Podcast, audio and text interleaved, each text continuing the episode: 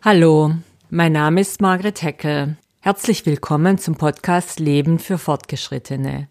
Ich freue mich, dass Sie wieder dabei sind. Heute gehen wir mitten ins Leben, und zwar zu den unterschiedlichen Generationen.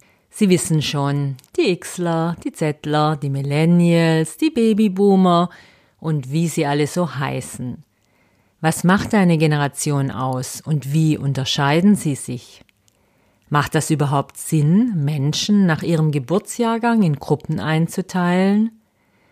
Wenn ja, warum? Und was lernen wir daraus? Um hier ein wenig Übersicht zu schaffen, habe ich mich mit Professor Jutta Rump getroffen. Sie ist die Spezialistin schlechthin für Arbeit 4.0, also alles, was mit Digitalisierung, Demografie und Diversity zu tun hat. Und ich kenne niemanden, der so viel Ahnung von den unterschiedlichen Generationen bei der Arbeit hat. Ich habe sie am Rande einer Tagung getroffen, so dass wir gleich ziemlich viel Hintergrundgeräusche haben werden. Deshalb schon mal im Voraus Entschuldigung dafür.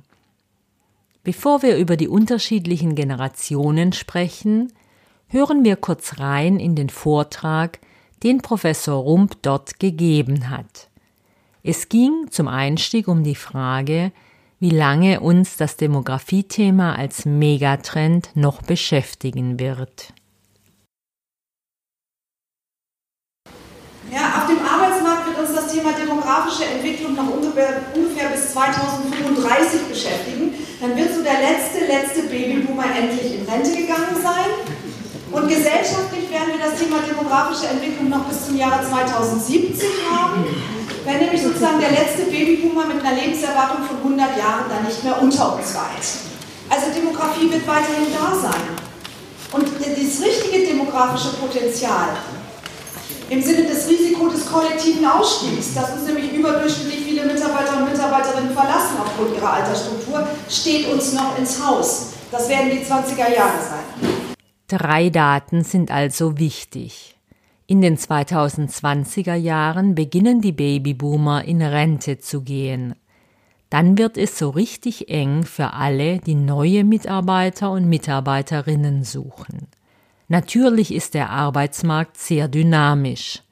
Deshalb vereinfachen wir die Rechnung ein wenig und schauen uns zum einen die Zahl der 65-Jährigen und die der 20-Jährigen an um ein Gefühl dafür zu bekommen, wie viele Menschen zum einen in Rente gehen und zum anderen den Arbeitsprozess beginnen. Fangen wir mal an mit dem Jahr 2020.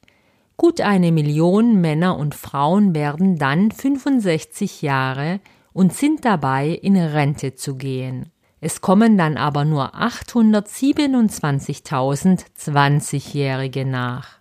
Fünf Jahre später ist die Lücke schon mehr als doppelt so groß. Zehn Jahre später, also im Jahr 2030, verlassen fast doppelt so viele Menschen den Arbeitsmarkt als junge Nachkommen.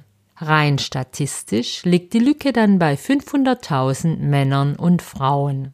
Weitere fünf Jahre später ist das Thema dann erledigt, sagt Professor Rump.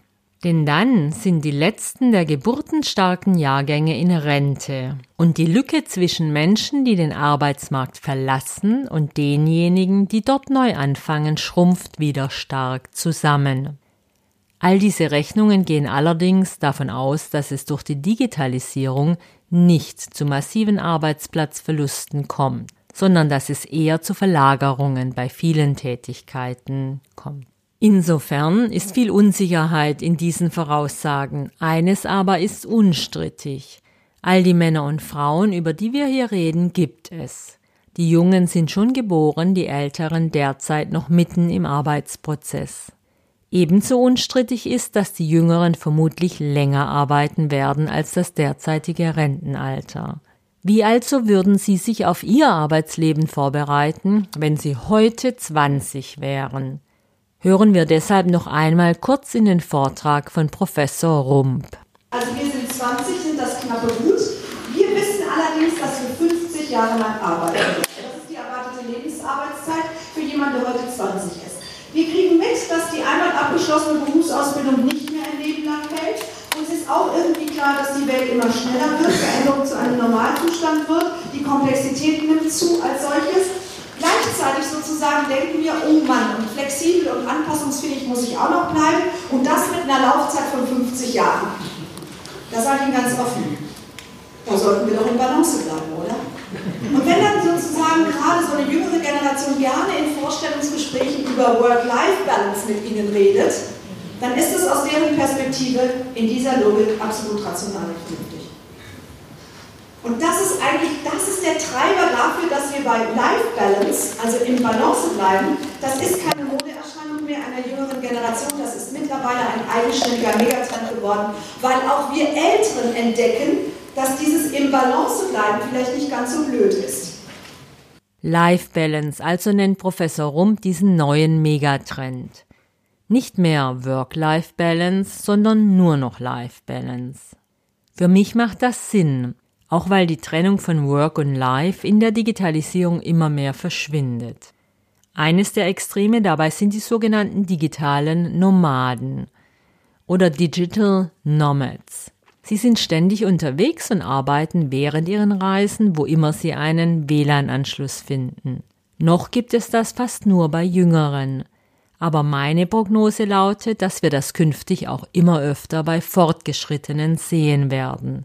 So wie es jetzt Coworking and Co-Living Spaces für digitale Nomaden unter 35 gibt, wird es bald welche für Menschen über 50 geben. Hören wir deshalb noch einmal kurz Professor Rump zu, wie digital die unterschiedlichen Generationen sind, beziehungsweise was einen Digital Immigrant von einem Digital Native unterscheidet. Ein Digital Native jemand, der so ungefähr unter 35 ist und der Rest ist ein Digital Immigrant. Ich bin auch ein Digital Immigrant. Ein Digital Immigrant ist eine Person, die in das digitale Zeitalter nicht hineingeboren worden ist, sondern da hinein emigriert wurde. Also ich habe den Umgang mit IT und natürlich jetzt auch mit digitalen Medien, habe ich kognitiv erlernt. Das heißt, mein Umgang ist immer kognitiv. Wenn ich in meine eigene Familie reinschaue, dann ist das, sind das alles Digital Natives, meine Jüngeren. Und in, da, die sind damit geboren, verstehen Sie? Das gehört zu deren Sozialisation. Die gehen damit spielerisch um. Und für die ist es eigentlich sozusagen, es gehört zu ihrem Leben dazu. Die gehen sehr viel emotionaler, aber einfach habitualisierter damit um. Und das ist etwas ganz Entscheidendes. Das heißt, wenn ich in einer wichtigen Führungsposition bin, wie viele von Ihnen auch, und wir gehören der Digital Generation an, dann betrachten wir das Ganze immer kognitiv.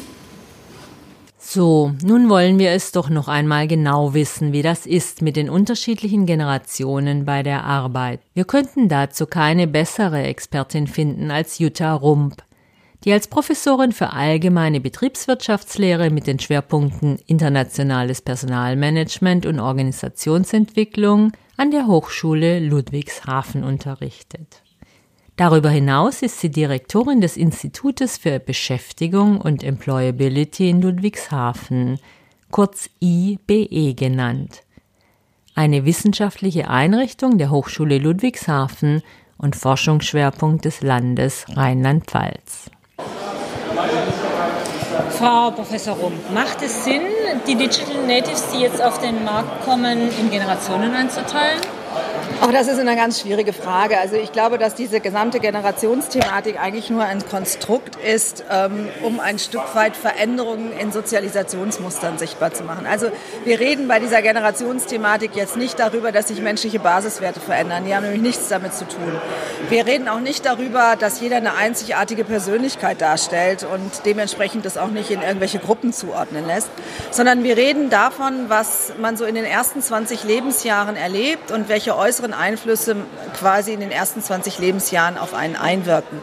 Und da kann man in der Tat sehen, dass im Zeitablauf ähm, sich deutliches verändert hat. Also diejenigen, die beispielsweise in den 60ern und den 70ern groß geworden sind, die sind und mit anderen Rahmenbedingungen konfrontiert gewesen als diejenigen, die in den 2000ern oder in den 1990ern ähm, ähm, groß geworden sind.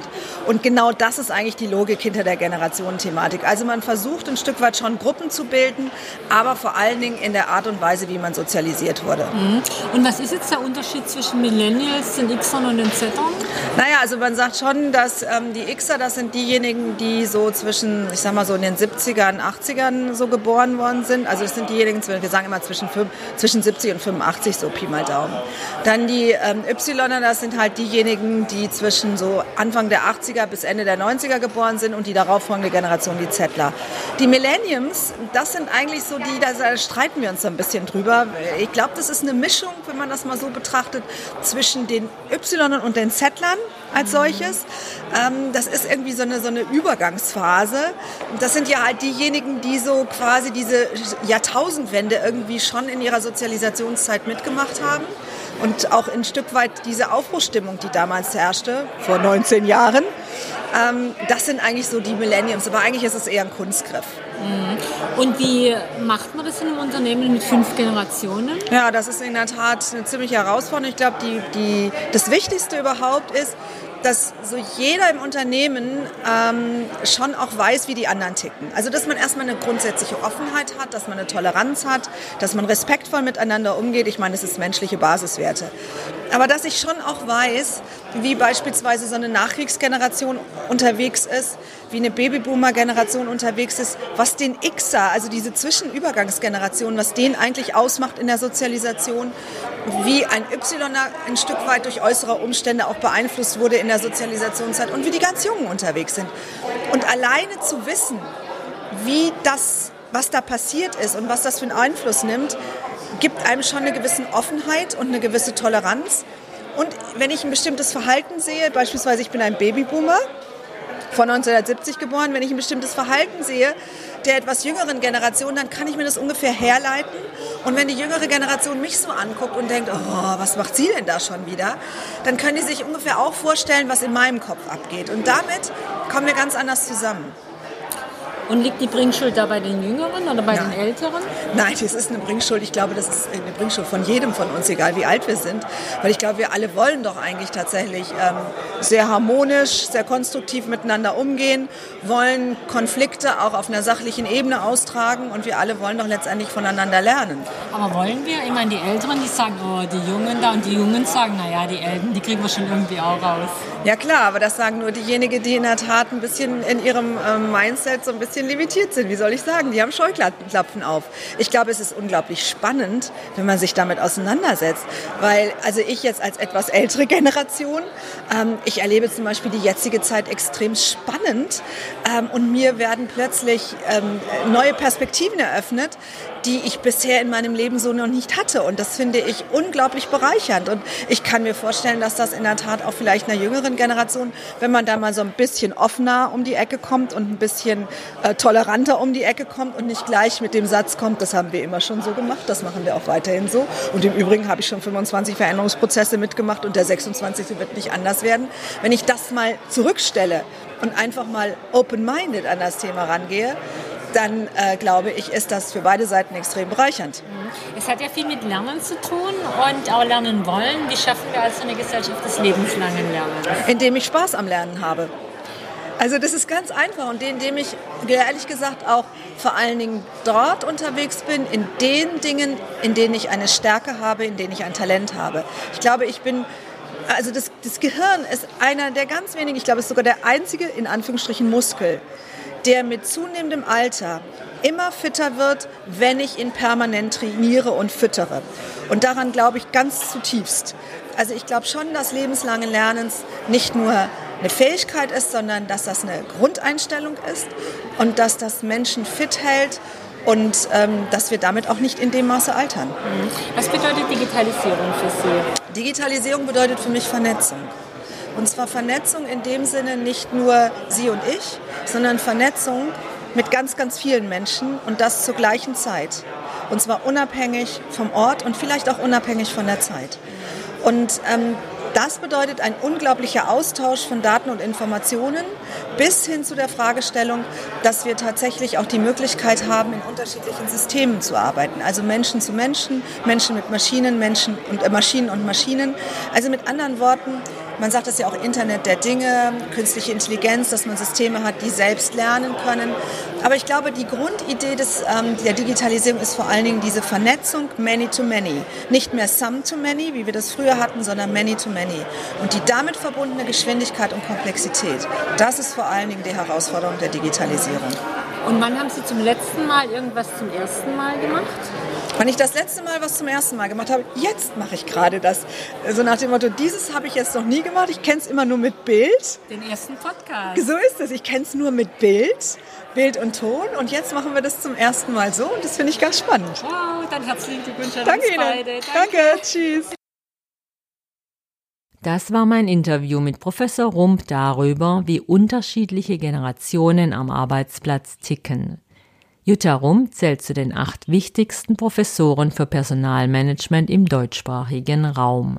Ganz besonders gefallen hat mir ihr Tipp, wie wir eine Gesellschaft des lebenslangen Lernens schaffen, indem wir neugierig bleiben. Das ist dann auch meine wöchentliche Dosis Zuversicht für Sie hier beim Leben für Fortgeschrittene. Bleiben Sie neugierig. Mehr von Professor Jutta Rum finden Sie auf der Webseite Ihres Institutes www.ibe-ludwigshafen.de. Mein Name ist Margaret Heckel und mich erreichen Sie unter www.margaretheckel.de oder per E-Mail unter heckel at margaretheckel.de. Schreiben Sie mir, was Sie interessiert und worüber Sie mehr hören möchten.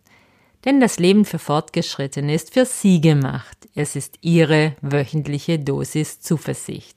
Und es sind auch Ihre fünf Stunden, die Sie heute geschenkt bekommen haben. Machen Sie was draus. Ich bin Margaret Heckel und ich würde mich freuen, wenn Sie nächste Woche wieder dabei wären beim Leben für Fortgeschrittene.